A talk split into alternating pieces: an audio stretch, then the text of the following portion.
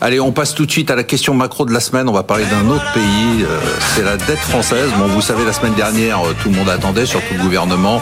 Euh, C'était l'agence Standard Poor's qui revoyait sa, note de la, de la dette française. Et puis, elle a décidé de la laisser totalement inchangée. alors pourquoi, Wilfried?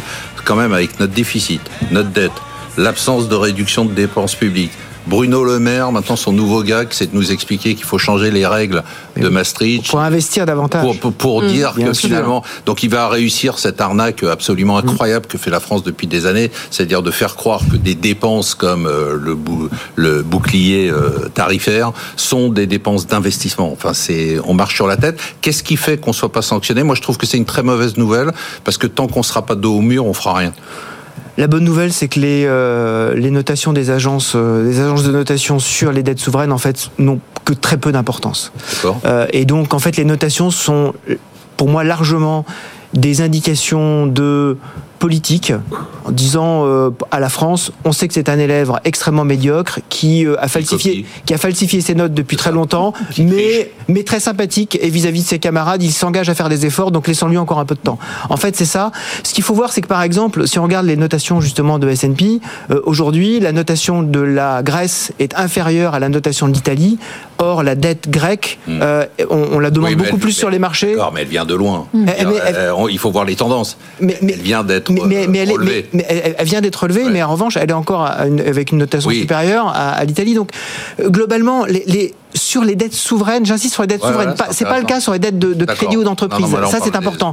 Mais, mais, sur les États, en fait, les, les, les agences de notation viennent en fait derrière les mouvements de marché et veulent surtout pas euh, influer de façon bah, très, très on dit quand même sur la Chine, il y a eu quand même Sauf quand effectivement là, les, les, une vraie décision. Hein. Sauf quand ça devient tellement fort, parce que là, là, la Chine, ça devenait tellement fort avec, il faut le rappeler quand même, des, des, euh, des, des dettes qui commencent à s'empiler et des soucis sur le système financier chinois dit système de l'ombre, hein, euh, tout ce système de wealth management.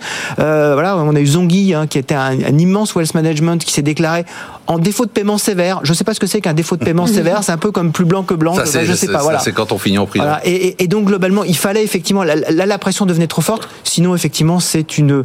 On va dire, c'est un. C'est un tampon supplémentaire, mais qui n'a pas beaucoup d'importance. Pourquoi les Allemands Pourquoi les Grecs Pourquoi les, les Italiens, les Espagnols, les Portugais qui ont fait énormément d'efforts, dos au mur accepte qu'on continue à être un peu ce, ce, ce, cet élève qui copie, euh, euh, mais qui est sympathique. Bon, je pense que bon, on n'est pas les seuls, hein, puisque les Italiens eux-mêmes ont révisé les, les cibles budgétaires euh, moins ambitieuses d'ailleurs, et je pense que c'est une tendance de fond qui est en train de s'opérer. Les agences de notation sont en train d'accepter le fait que les dettes publiques vont être plus élevées et qui vont continuer probablement à l'être, puisqu'on va devoir euh, faire de la transition énergétique, puisque peut-être après les élections américaines, on va devoir dépenser plus dans le militaire, et puisqu'en fait, on va devoir faire beaucoup plus de du social euh, à l'avenir. Donc, je pense qu'il y a quelque part une certaine convention de marché. Après, je pense que c'est pas. mais il y a des choses quand même qui sont pas si mauvaises dans la ah. soutenabilité de la dette, parce que c'est ce qu'ils regardent en fait. Ce qu'ils regardent, c'est la soutenabilité de la dette française, pas le niveau. Oui, en niveau, on est élevé, on va être probablement autour de 112 toujours. Mais ce qu'il faut se dire, est-ce que en fait, on est dans un effet boule de neige Est-ce que avec la, la dette qu'on a accumulée et les taux d'intérêt actuels, on est en train d'accumuler davantage? Non, parce qu'en fait, des taux euh, sont inférieurs euh, à la à la croissance donc on a toujours encore une croissance nominale qui est positive au taux. Le taux, il est à peu près à 2%. Cette année, la croissance nominale était au-dessus de 5. L'année prochaine, ça va plus se rééquilibrer, mais ça va rester encore dans le négatif. Donc ça, c'est la bonne nouvelle. La mauvaise, c'est que par rapport à l'Italie, qui elle, elle est dans le cadre où elle arrive à dégager un surplus primaire, donc ça veut dire entre les sans prendre en compte le taux d'intérêt, la France, est en négatif, et dans un négatif assez élevé, puisqu'on est autour de moins de 5, moins 3. Donc je pense que là, effectivement, il va falloir faire des réformes les réformes. Vous le dites sans rigoler, ça. Euh, non, bah, c'est. Non, parce que non, dès, que j'entends le mot réforme, je rigole. Bah, parce qu'en fait, on en fait. Je pense que ah, si, si euh, les agences n'ont pas dégradé, c'est aussi parce qu'ils comprennent que la France en fait. Ah, il y a eu les retraites. Il y avait eu les retraites, il, y a, il y a quand même quelques réformes de compétitivité, mm. mais après, on, on sait qu'en fait, il y a des dépenses sociales qui sont inefficaces, on sait qu'il y a des crédits d'impôt qui ne sont pas efficaces, donc il y a quand même une, une, partie des dépenses qui va devoir être réformée à un moment donné. Après, euh, je, je pense pense qu'effectivement, il faut, il faut aussi se dire où est-ce qu'on va pouvoir faire les réformes, puisqu'aujourd'hui, en fait, le gouvernement a des, euh, et je pense que c'est le plus inquiétant, c'est qu'ils ont en fait un déficit public attendu l'année prochaine, on rappelle un moins 4,4, basé sur une croissance qui est à 1,4. Le consensus, et nous-mêmes, on est à 0,7. Donc ça veut dire qu'on aura forcément euh, une déviation par rapport à ce, à cette, à cette cible.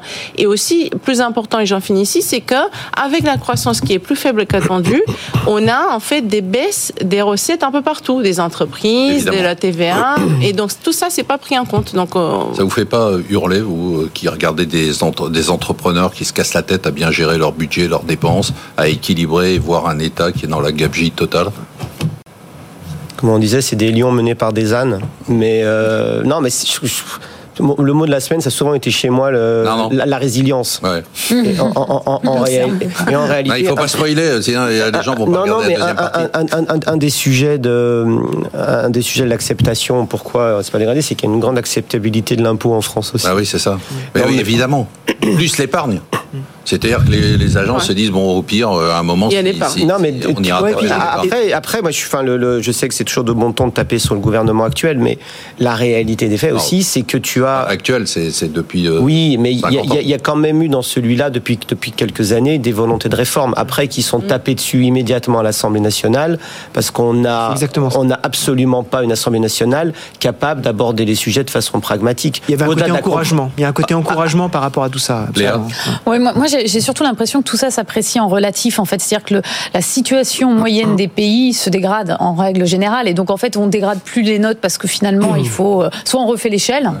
Et c'est un peu ce que, ce que vous disiez. C'est-à-dire que force est de constater qu'il y a des dépenses, qu'il y a des besoins d'investissement, euh, que la dette en plus va coûter plus cher. Mais c'est pour tout, tout le monde pareil. Vrai. Mais c'est pas tout à fait vrai. Il y a quand même une partie de l'Europe euh, qui fonctionne très bien. Euh, il y a, des, il y a, il y a bah, les Pays-Bas, l'Allemagne. Oui, elle est en, récession, elle est en récession mais peut-être que, mais peut-être que la récession, c'est le prix à payer pour avoir pendant quelques années. Il faut peut-être passer par ce type de case plutôt que de continuer à alimenter une croissance totalement factice avec des dettes et des déficits. Nous, notre croissance, elle est totalement à crédit et un jour, donc on prend 1% de croissance de plus aujourd'hui, mais on va le payer avec enfin, un déficit. La de croissance la plus à crédit du monde, c'est les États-Unis. Hein. Oui, mais, Après, mais c'est les États-Unis. Mais ils sont plus efficaces dans l'utilisation voilà. de l'argent. Là, le vrai sujet, c'est du vrai investissement. Le, le vrai sujet, c'est l'utilisation de l'argent. Effectivement, c'est à quoi ça sert. Mais il y a quand même eu un investissement des entreprises françaises. Hein. Moi, je pense que c'est important à le dire. Tout ne va pas mal. Les entreprises françaises. Non, mais les, les, acteurs euh... privés, on est tous. Bah, c'est gra grâce à certaines réformes qui ont ouais. été faites. Bon, si vous le dites.